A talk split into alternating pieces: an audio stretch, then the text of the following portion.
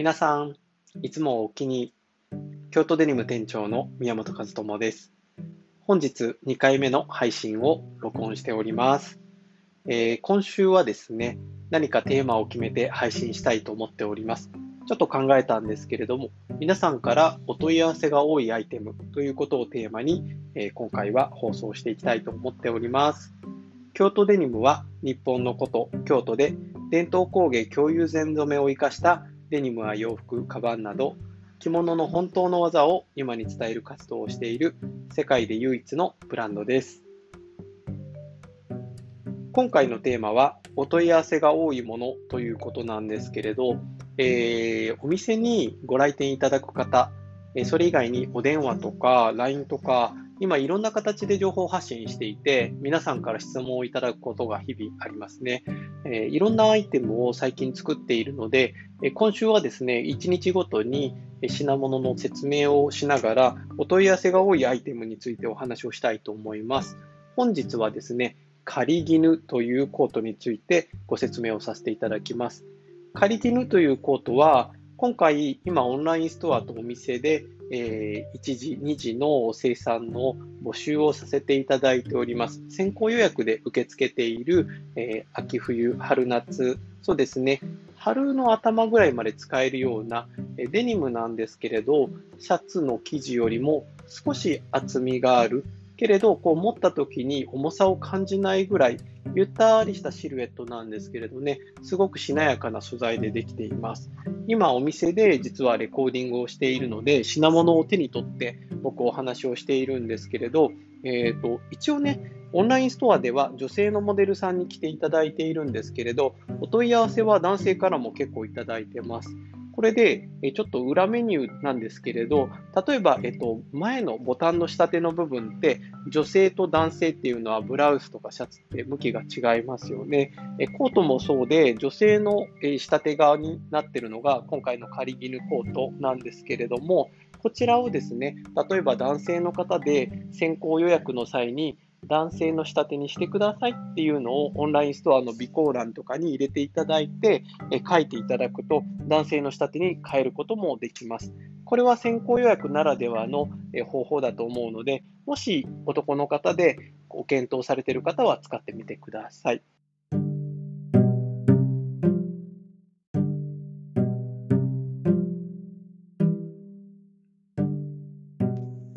仮絹っていう言葉、あんまり聞き慣れないんですけれど、これ実は平安時代の貴族の装束の名前なんですよね。京都デニムのホームページにもちょっとイラストを描いたりして記載してたりします。仮絹は平安装束がこう狩りに行く時の、まあ、衣と書くんですけれども、まあ、それをね、えー、京都デニムデザイナーの桑山が現代の仮絹として日常着として着てほしいっていうことで、えー、コートに仕立てました。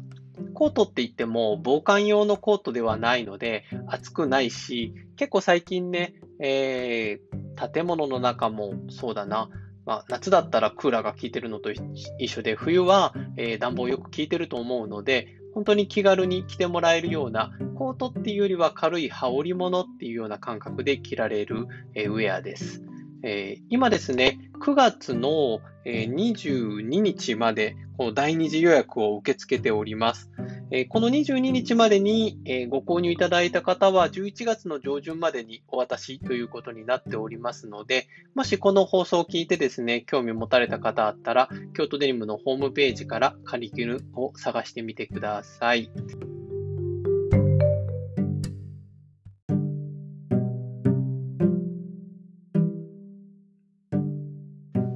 そして仮ビルの特徴なんですけれど、本当にあの横の部分とかもたっぷりして取っています。えー、女性ですとね、7号、えー、150センチ前半ぐらいのお客様から、えー、15号ぐらいの、えー、お洋服を着られる方にも注文いただいてます。男性ですとですね、180センチぐらいある方にもパッと羽織っていただいたことあるんですけれど、本当に、あのー、スッと着られるような、男性と女性、あの、兼用でね、買われるよっていう方もあったりするので、そういうような形で楽しんでいただくのもいいかもしれませんね。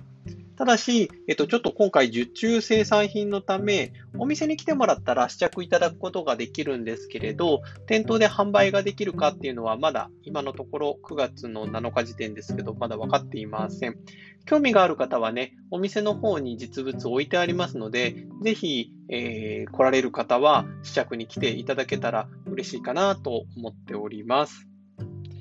こんな感じでですね、え、ー、と、毎日ちょっとずつですね、品物の説明をしたいと思ったんですけれど、原稿なしに喋ると、なんかちょっとバラバラになっちゃうかなとは思うんですが、ちょっと僕のおしゃべりを聞いていただく感じで気軽に聞いてもらえると嬉しいです。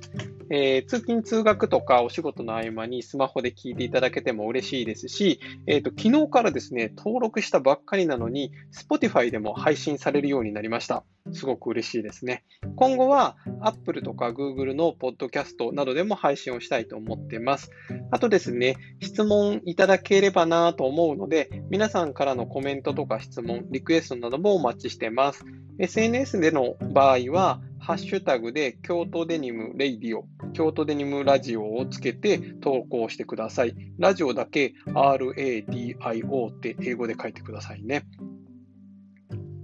えー、今日もご視聴いただきありがとうございました。それではまた次回お会いしましょう。京都デニム宮本和智でした。お気に。